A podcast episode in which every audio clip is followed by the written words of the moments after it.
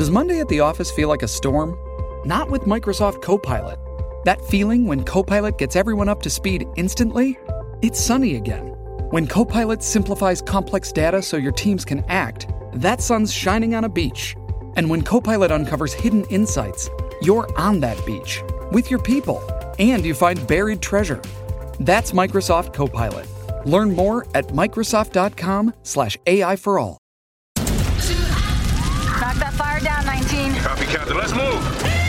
ABC Thursdays. Firefighters, we're family. Station 19 is back for its final and hottest season yet.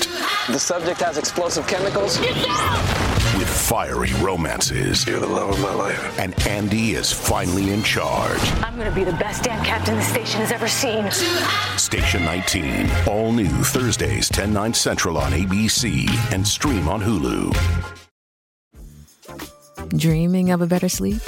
Tossing and turning is not your destiny. And Ollie is here to help. Ollie invites you to sink into sweet, sweet slumber to improve your mental and physical health and overall wellness. More than just melatonin, Ollie's ingredients help you unwind your mind for a delightfully dreamy drift off. Sleep is on the way at Ollie.com. That's O L L Y.com.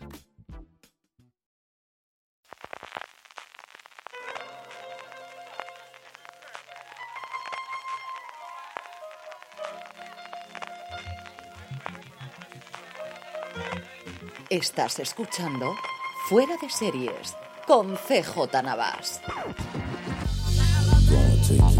Bienvenidos a Streaming, el programa diario de Fuera de Series en el que un servidor CJ Navas te trae las principales noticias, trailers, estrenos y muchas cosas más del mundo de las series de televisión.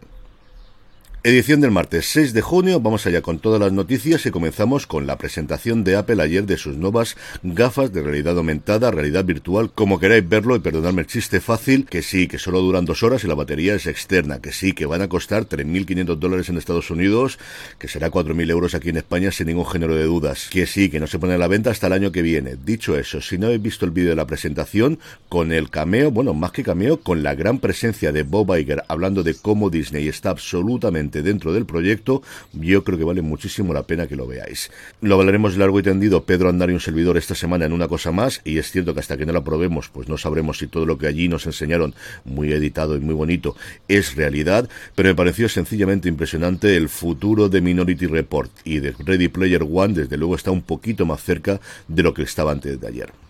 Arrancando ya con el minuto resultado de la huelga de guionistas, hubo piquetes en la presentación de Apple, que es cierto que estaba pregrabada y que al final tampoco afectó tantísimo a cómo lo íbamos a ver desde casa, pero allí lo hubo. Hasta ahí se desplazaron varias personas del sindicato de guionistas, un sindicato de guionistas que al igual que el sindicato de intérpretes se congratularon del acuerdo que habían alcanzado antes de ayer durante el fin de semana los directores. En ambos casos, los dos gremios decían que esto no afecta en nada las reivindicaciones que tenemos y, como os digo, no sabemos si es de cara a la galería, que tampoco quieren hacer un frente de sonido, daban los parabienes para el sindicato de directores, pero como os digo, simplemente que bien, ya han conseguido ellos lo que querían y nosotros a partir de aquí es construir sobre esto.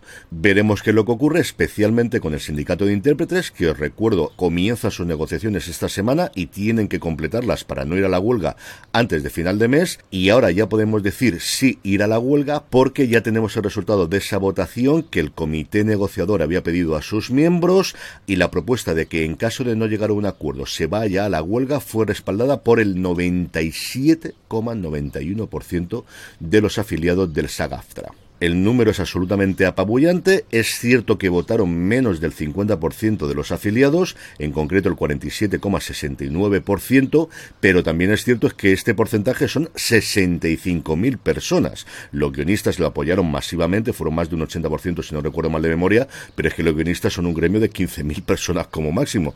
Aquí tenemos, como os digo, más de 100.000 personas y 65.000, mejor dicho, el 97,91% de las 65.000 han apoyado la medida de que en caso de que no lleguen a un acuerdo se vaya a la huelga. Y en cuanto a producciones paradas, la última que conocemos es Uncouple, la serie de Neil Patrick Harris que se estrenó originalmente en Netflix y que después de ser cancelada la ha rescatado Showtime en uno de los movimientos más raros de rescate que recuerdo mucho tiempo. Estaba rodando su segunda temporada y ha sido parada por la huelga de guionistas. En el apartado de premios, unos que yo no conocía y que me han llamado mucho la atención y me parecen una brillante iniciativa, que son los Golden Trailer Award. Sí, sí, unos premios para trailers que llevan ya 23 ediciones y yo no los conocía o se me habían olvidado por completo. Su gala se celebrará el 29 de junio en Los Ángeles y las series más nominadas han sido Ted Lasso, Stranger Things y Solo Asesinatos en el Edificio por si os interesa la parte de películas, porque también hay varias que solamente están dentro de streaming. Tenemos Black Panther, Wakanda Forever, Dragones y Mazmorras, que tiene delito que todavía no lo haya visto, Glass Onion, la segunda parte de Puñales por la espalda, Nope y Oppenheimer en el apartado de nuevos proyectos, un canal y una serie. El canal es El Gourmet, el servicio que AMC Networks tenía ya disponible en Prime Video Channels, que hasta ahora se centraba en la gastronomía latinoamericana y que ha sido relanzado por el grupo comenzando una nueva etapa con programas sobre diferentes tipos de cocina. Tendremos así Maestros del Champán, una película documental que se adentra en la casa Don Periñón, Maestros del Vino, que se va a Argentina, Chile o Uruguay, La felicidad está en el plato o Los mejores restaurantes del mundo. Próximamente llegará el Gourmet, el universo de los chefs, Mauro Cola Greco, sobre el famoso chef argentino del restaurante Mirazur y una que tengo muchas ganas de ver que es El Queso, una historia de amor. El canal a partir de ahora estará disponible, además de en Prime Video, en una aplicación para dispositivos iOS y Android, también en la página web del servicio, y dentro de nada llegará a los dispositivos Samsung como canal dentro de las televisiones a un precio de 2 euros, bueno, 1,99, sí, pero 2 euros al mes o 20 euros al año es otro cambio que se suma a lo que está haciendo el grupo este año en nuestro país. Recordad que recientemente lanzaron Buen Viaje en sustitución de Sol Música, que anteriormente habían lanzado en familia en sustitución de Canal Panda y sobre todo la reestructuración que han tenido sacando canales del paquete básico de Movistar Plus en un servicio propio hace apenas unas semanas. Y la nueva serie, que creo que le va a hacer especial ilusión a Don Carlos, es la nueva producción del creador de Muerte en el Paraíso, que se va a llamar The Marlow Murder Club. Robert Zorogu, como os digo, se va a encargar así de adaptar su propia novela que lanzó en el 2021 y que ya tiene protagonista que es ni más ni menos que Samantha Bond, a la que recordaremos por muchísimas producciones inglesas, pero especialmente por Downton Abbey. Junto a ella estará Joe Martin, Cara Horgan y Natalie Drew en un caso de asesinato como no marca de la casa. Entre estas cuatro mujeres, cada una de su padre y de su madre, tenemos una arqueóloga retirada, una paseadora de perros, la mujer de un vicario y una ama de casa cuyos hijos ya se han ido de casa, que ante la pasividad de la policía se pondrán a investigar un asesinato por su cuenta. En el apartado de estrenos ya sabemos todas las fechas de Calle 13 para este mes de junio. Por un lado, finales de temporada, Chicago PD concluirá el próximo miércoles 14, Ley Orden Unidad de Víctimas Especiales su temporada 24 el próximo día 23, Ley Orden Crimen Organizado exactamente igual, el viernes 23, en este caso su tercera temporada, y la tercera también de The Equalizer el próximo 6 de junio. En cuanto a estrenos, la tercera temporada de My Life is Murder llega el próximo martes 13 de junio y la cuarta de los ríos color púrpura el domingo 18. Y por su parte, Pluto TV Horror, aprovechando que hoy es el 6 del 6, a partir de las 6 y cuarto tendrá una programación especial que permitirá recuperar Show y Show 2, seguida de It Follows, después Scream 4 y a las 2 de la mañana, si estáis despiertos esa hora todavía, tú eres el siguiente.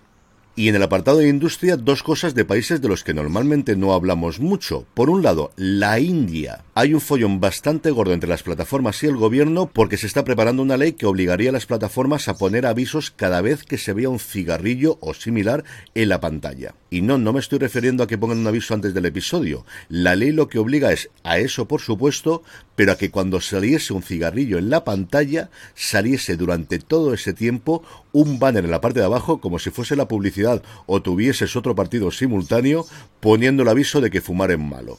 Las plataformas dicen que más allá de que te estés cargando la película o la serie, si pones ese banner ahí abajo, que además, como podéis imaginar, no es pequeñito precisamente, es una absoluta locura el ir episodio a episodio y película a película buscando esas escenas, aunque yo creo que con una inteligencia artificial la cosa podría ser más sencilla a día de hoy, pero es cierto que es una noticia que me ha llamado mucho la atención y tengo curiosidad por ver cómo acaba la cosa. Como también me ha llamado mucho la atención y aquí como siempre hago recomiendo que os suscribáis si todavía no lo habéis hecho a nuestra newsletter newsletter.fueradeseries.com para que podáis coger el enlace y leerla con tranquilidad. El artículo o más que artículo reportaje que ha sacado Deadline sobre la curiosa situación en la que se encuentra la industria danesa Y es que después de haber crecido muchísimo gracias al Nordic Noir, llevan dos años en la que la producción ha bajado más de un 60%, fundamentalmente por disputas entre los gremios creativos, no solo los guionistas, sino creativos, porque en Dinamarca hay un gran sindicato que una prácticamente todas las gentes de las producciones, y las plataformas americanas después de plantarse el sindicato con unas reivindicaciones bastante elevadas, por lo que dice la noticia de Deadline, y aquí es cierto que hasta que no escuche las dos partes es complicado, hace tres años las plataformas dijeron, bueno, pues si no podemos, no producimos, y de repente se hundió prácticamente toda la industria audiovisual, como os digo, un 60% menos de producciones en los dos últimos años en Dinamarca. En el apartado de vídeos y trailers ya tenemos el primer adelanto de Bird Box Barcelona, dirigida por Alex y David Pastor, con Mario Casas, Georgina Campbell, Alejandra Howard, Naila Schubert, Diego Calva, Patrick Criado, Lola Dueñas, Gonzalo de Castro, Michelle Jenner y Leonardo Esbaraglia, entre otros, por si faltaba alguien, porque vaya elenco tiene esto. A ver qué tal funciona esta continuación de una película que fue tremendísimamente popular en su momento, tanto de visionados como del efecto social. Yo recuerdo que hasta la NBA tuvo días de Bird Box en el que se daban premios a gente se anotaba canastas con los ojos vendados. Por su parte, Disney Plus ha lanzado el tráiler de su nueva película World's Best, que está producida por Thomas Cole, el director de Hamilton, el director del musical en Broadway, protagonizado por Utkash Umbudkar, el coprotagonista de Ghost de la versión americana y que también salía Free Guy, que no solo la interpreta, sino que también la ha coescrito y también la ha producido, y que nos cuenta una historia de padre e hijo en el mundo del hip hop. Y por último, en esta larga, larga, larga espera que se nos está haciendo de la cuarta temporada de The Voice, un nuevo vídeo en el canal de YouTube de Prime Video de los actores hablando entre sí que no os podéis perder. En el apartado de estrenos, Canal Historia, a partir de las 11 menos 5 de la noche, nos trae Los archivos secretos del Vaticano, la producción que investiga la relación entre el Papa Pío XII y Adolf Hitler, de la que os hablé la semana pasada, cuando anunció Canal Historia que le iba a traer. AXN nos trae el capítulo especial de Candice Renoir en Córcega y por último Martes de Filming 1985. En un lapso de tres años, entre 1982 y 1985, 30 personas murieron a manos de la banda criminal de los asesinos de Brabante. A día de hoy la investigación sigue abierta y no ha sido posible encontrar culpables ni identificar a los miembros de aquella banda. Esta serie belga promete arrojar luz a unos hechos nunca esclarecidos. Y terminamos como siempre con la buena noticia del día y es que hoy a partir de las 9 de la tarde en la sexta se podrá ver en directo el partido de homenaje a Joaquín Sánchez, a Joaquín, porque el apellido para que lo va a sobrar es nuestro Joaquín. En el Benito Villamarín, junto a Joaquín, estarán gente como Raúl González, Iker Casillas, Roberto Carlos, Sergio Ramos, Guti, Santi Cazorla, Pepe Reina, David Albelda y antiguos jugadores del Betis como Dani Ceballos, Héctor Bellerín, Marcos Asunsao, De Nilsson, Sergio León, Rubén Castro, Capi, Doblas o Arzu. Este pasado domingo vi en directo cuando cambiaron a Joaquín en el último partido oficial que jugó en el Benito Villamarín y de verdad que fue absolutamente emocionante. Y a ver ahora cómo va su vida como estrella mediática, porque no olvidéis que Joaquín el novato llegó a tener 3 millones de espectadores y un 29,5 de cuota de pantalla. Qué poquitos programas en la televisión española que lo consigan a día de hoy. Y con esto terminamos streaming por hoy. Gracias por escucharme. Volvemos mañana y recordad, tened muchísimo cuidado y fuera.